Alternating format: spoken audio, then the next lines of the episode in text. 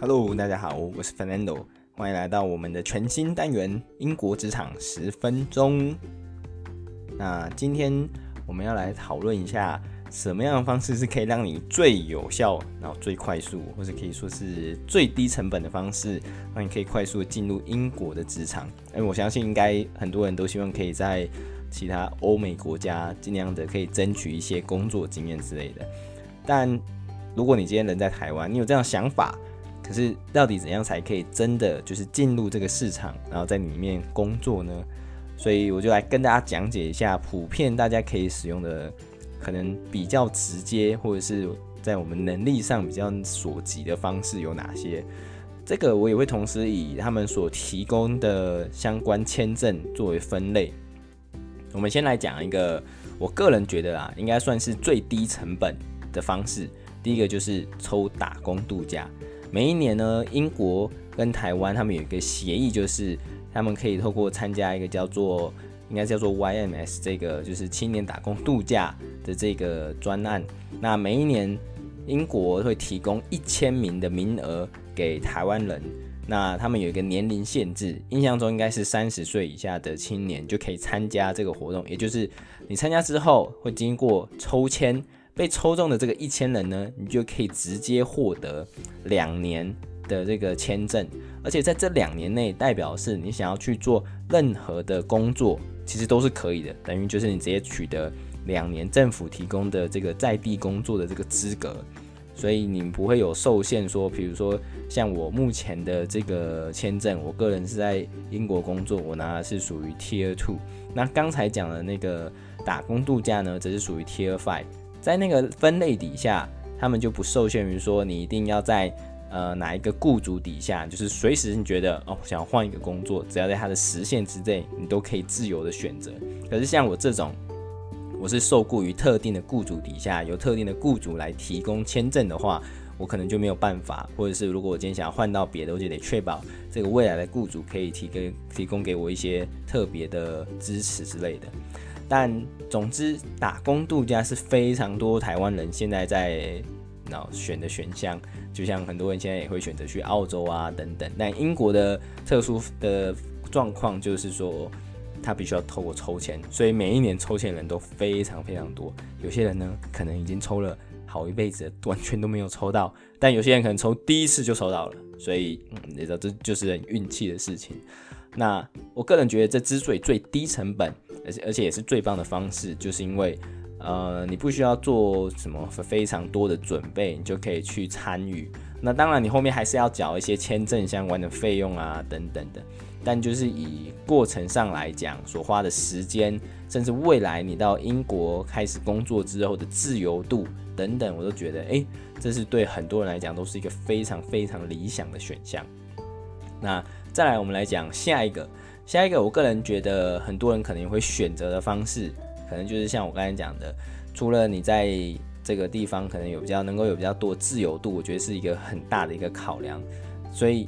其他可能还可以透过有那种你知道自由选择方式，就是比如说你真的遇到了一个。可能心爱的人，你打算跟他透过结婚的方式，最后两人一起要留在英国。那当然，你这个伴侣势必必须要是当地人，或者是可能是欧盟的人，可以自由的在英国可以居留等等。所以就是说，你今天跟一个欧美的人士，应该说是欧盟或者是英国的人士，跟他结婚，然后成为配偶，那你就可以有伴侣签的这个资格。那伴侣签当然就是代表说，因为你现在是跟这个具有英国当地身份的人结婚，所以你也有这个资格一起留在当地，而且你也不用担心说啊，我会被某一个公司绑住，因为主要你的签证这个所以算是资格上主要的来源，就是因为你跟这个英国的当地人具有配偶关系，所以是他的相关的这些家人，所以你就可以有这个资格在这边寻找工作啊等等的。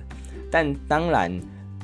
这个以自由度来讲，我觉得是不错。可是问题就在于说，你在申请这个配偶成为配偶的过程中，你可能需要花不少的时间去证明说，诶，你们真的已经有交往，或者是你们已经有相关的婚姻的证明等等的手续。然后最后他才可以办法顺理成章到英国，然后进行然后找工作啊这些后续的过程。所以我觉得有时候来回的这个时间跟所花的一些金钱成本，其实也是蛮惊人的。所以我觉得相比于前面我们讲的打工度假而言，我反而觉得打工度假真的是对大部分的年轻人来讲都是非常理想的选项。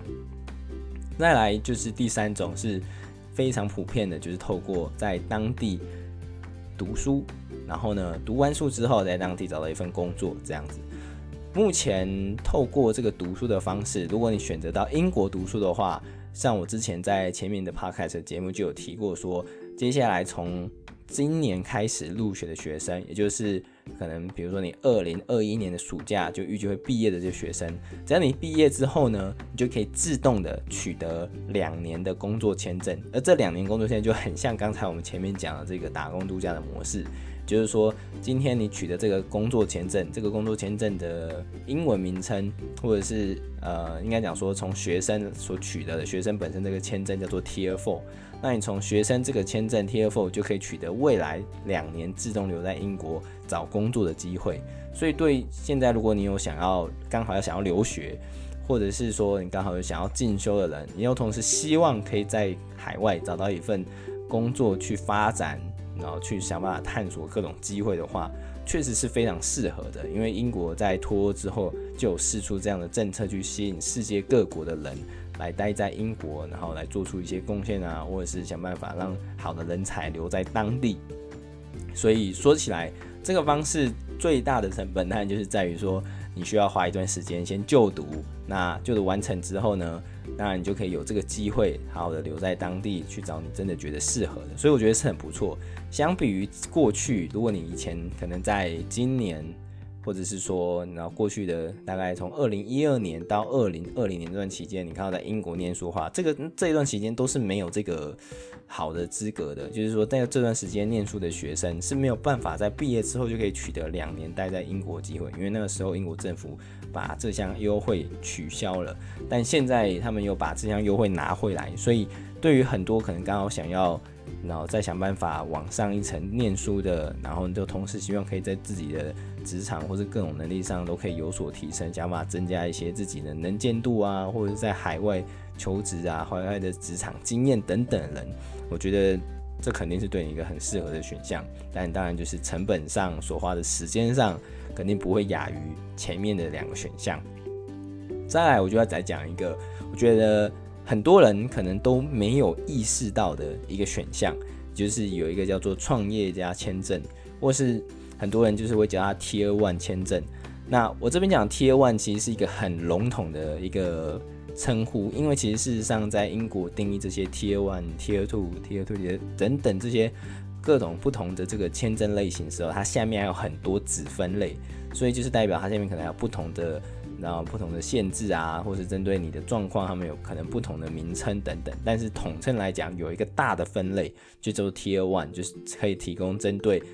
像是比较高端的专业技术移民，或者是说今天你刚好是对于这个某一个事业已经有所研究，你想要希望把这个你的想法、你的 idea 拓展在英国市场。那英国政府最近几年都非常非常支持这个想法，尤其是。近几年在学校里面也非常支持，甚至成立了很多相关的部门来协助学生去做这种毕业之后就可以直接创业的这些想法。所以最近几年，我至少我身边认识的一些朋友，其实蛮多人的，蛮多人都是透过这样的方式，他就是说，诶，我今天在学期间或者来学校之前，我就已经有一些创创业的想法，那我有一些点子，我希望可以在英国市场去执行。这个时候，学校就会有相关单位可以来协助你。那同时，因为政府也相当支持，所以政府也同样的会提供部分的资源来协助你了解，或是帮你做中间的可能各种法律上啊，或是各种所需要的一种，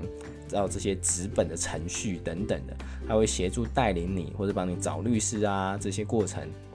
所以可以让你最后在英国真的落地，然后可以成立一家企业，但。这个成立企业的过程，我相信对很多人来讲就不是一个容易的事情。其实中间的时间就非常惊人。在像刚才讲的，有时候你可能有这个想法，但是他们可能针对不同的企业、不同的产业，他们有可能他们自己的限制，所以中间这一些准备的过程中，对很多人来讲，可能也是很不容易的。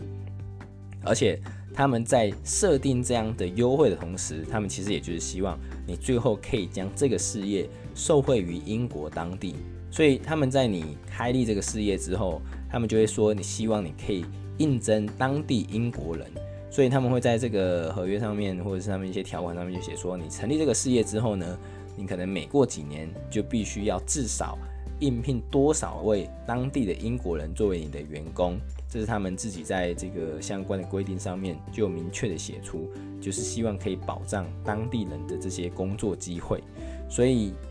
这也算是有好有坏，因为有些人对于可能。要应聘当地人，他们有各种不同的考量，就像当地的公司要应聘外国人，他们也会有自己的一些想法等等的。所以，如果你今天刚好有一些点子、有个想法，其实很可以考虑这条路，因为这条路其实被英国政府相当鼓励，所以也代表这过程中你还是可以收到。其实不少的支持，当然这个你的自己点子本身，你一定要提供够多好的证据，是说，哎，这个点子真的是有效的，或是你这个 business idea 真的可以在这个英国上面，可以在这个市场中执行。因此，你如果在这个过程中，只要一切做好的话，其实并没有你想象中那么困难。也这是为什么我觉得我身边的越来越多朋友，或者有很多可能只是刚准备要毕业的学生，他们也都有这个想法，希望可以把自己的一些想法。甚至可以在英国尽可能的得到一些经验，这样子，所以给大家做一个参考。那基本上这些就是我个人认为，嗯，你一般的时候可以取得到英国职场工作机会。那当然最后还有像我这种，就是真的最后有一位，那也或者是有一个老板，他们觉得哦，我想要找一个真的专业人士，那你是因为刚好。你，是一个国外的人，所以他们也有这个资格，同时也有这个资格去赞助你的签证的话，你就觉得哦，那我就提供你一个一般的工作人士，我们去应聘这些工作人士的签证，这就是一般他们称作 Tier Two 的。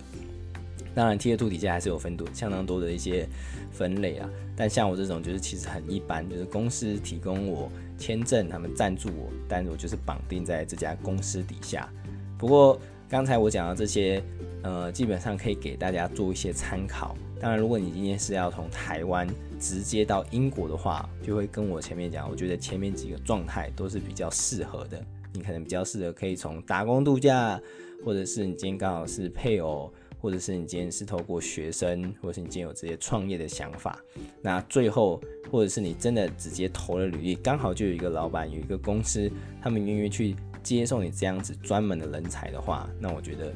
这也是一个选项。最后再补充一点，就是刚才讲的这个 Tier One 底下，其实也包含像我刚才讲的高端的技术移民，也代表说，如果你今天你有相当好的能力，或是你有具有这个英国政府他们所罗列的非常需要的专业人才的的其中一个项的话，你有具有这些专业能力的话，那你可以申请这个，只要一通过，他们就会给你非常多的好处，比如说可能。你不一定需要真的人待在英国，但你就可以享有一些部分的权利啊，等等等等的。那同时你在找工作上也会变得很容易。那这些综合起来，就是目前我所知在台湾人里头，我们大部分可以待在英国工作的一些方式，希望对你们有帮助。那今天的英国职场十分钟就到这边啦，拜拜。